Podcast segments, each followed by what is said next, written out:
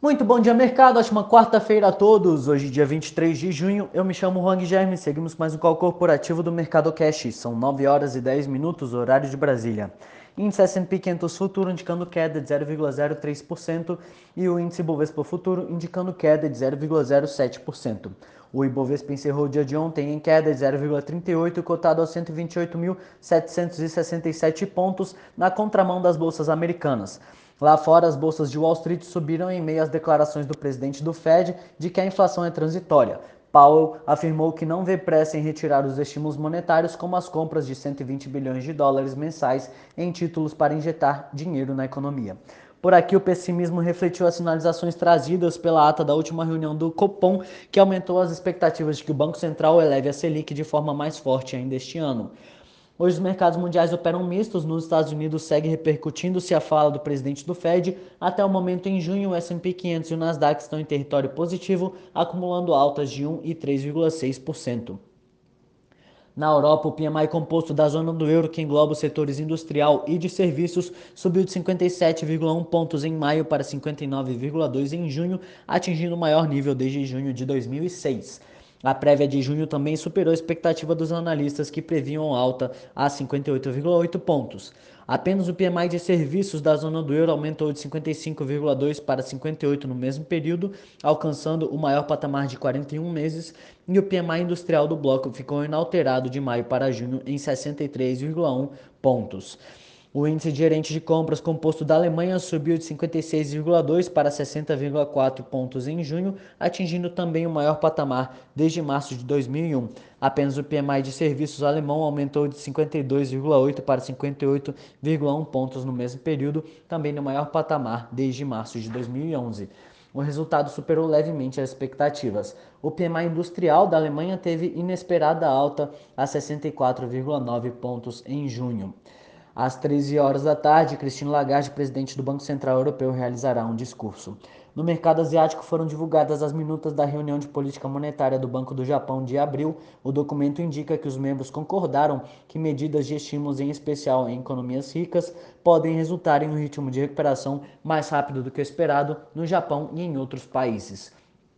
Entre as commodities, os contratos futuros do minério de ferro negociados na Bolsa de Dalian fecharam em alta de 4% e o petróleo Brent opera em alta de 0,75%. No cenário corporativo, temos notícias para o setor de bancos e indústria petroquímica. O Senado aprovou a medida provisória que aumentou a tributação sobre os bancos para permitir o subsídio temporário ao diesel e ao gás de cozinha. O texto está em vigor desde a data da publicação, em 1 de março deste ano, para se tornar legislação permanente. No entanto, a medida provisória precisa ser aprovada pelo Congresso em até 120 dias, como foi modificado. Ele retorna para análise dos deputados e precisa ser aprovado até 28 de junho para não perder a validade os senadores retomaram benefícios para a indústria petroquímica e para a compra de carros por pessoas com deficiência que tinham sido limitados pelo governo com o objetivo de compensar a perda na arrecadação. Em relação aos bancos, a medida provisória levou a alíquota da contribuição social sobre o lucro líquido do setor financeiro de 20% para 25% entre 1 de julho e 31 de dezembro de 2021. Com a medida provisória, empresas de seguros privados, capitalização, cooperativas de crédito, entre outras, também passaram a pagar mais. As alíquotas aumentaram de 15% para 20%. Para as agências de fomento e bancos de desenvolvimento estaduais, a alíquota permanece em 20%. A partir de janeiro de 2022, todas as instituições do setor financeiro passam a recolher os percentuais vigentes antes da edição da medida provisória com relação à indústria química, emendas aprovadas por senadores após a apreciação do texto principal da medida provisória permitiram estender o regime especial da indústria química até 1 de janeiro de 2028. O parecer aprovado pela medida provisória havia concedido benefícios ao setor por mais de três anos e meio até 1 de janeiro de 2025. Já o texto original da, da MP acabava com o programa a partir de julho deste ano. Bradesco. O Conselho de Administração do Bradesco aprovou pagamento de juros sobre capital próprio relativos ao primeiro semestre de 2021 de 5 bilhões de reais. O valor representa as 49 centavos por ação ordinária e 53 centavos por ação preferencial ou 41 centavos por ação ordinária e 45 uh, por ação preferencial após o desconto do imposto de renda. Será considerada a posição acionária de 2 de julho de 2021 e as ações passam a ser negociadas ex-direitos a partir do dia 5 de julho. O pagamento ocorrerá no dia 12 de julho.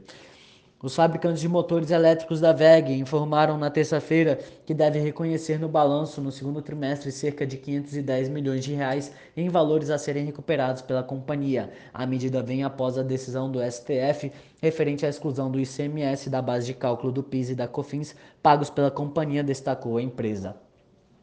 BB Seguridade. A BB Seguridade informou na véspera que seu conselho de administração aprovou um reforço de capital de até 600 milhões de reais na Brasil Prev, que concentra os negócios da Previdência Complementar Aberta.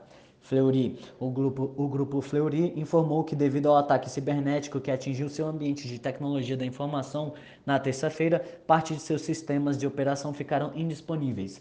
A rede de laboratórios afirma ainda não ter adotado todas as medidas para manter o atendimento aos seus clientes por meio de soluções de contingência. São Martinho. A São Martinho, produtora brasileira de açúcar e etanol, anunciou planos de produzir um volume maior do biocombustível na safra 2021-22 em detrimento do açúcar. Petrobras. Em um encontro entre o diretor-geral da ANEL e o presidente da petroleira, em Brasília, ficou acordado que a Petrobras alocará equipes técnicas para buscar formas de contribuir mais para a garantia do abastecimento elétrico do Brasil em meio à crise dos reservatórios de hidrelétricas.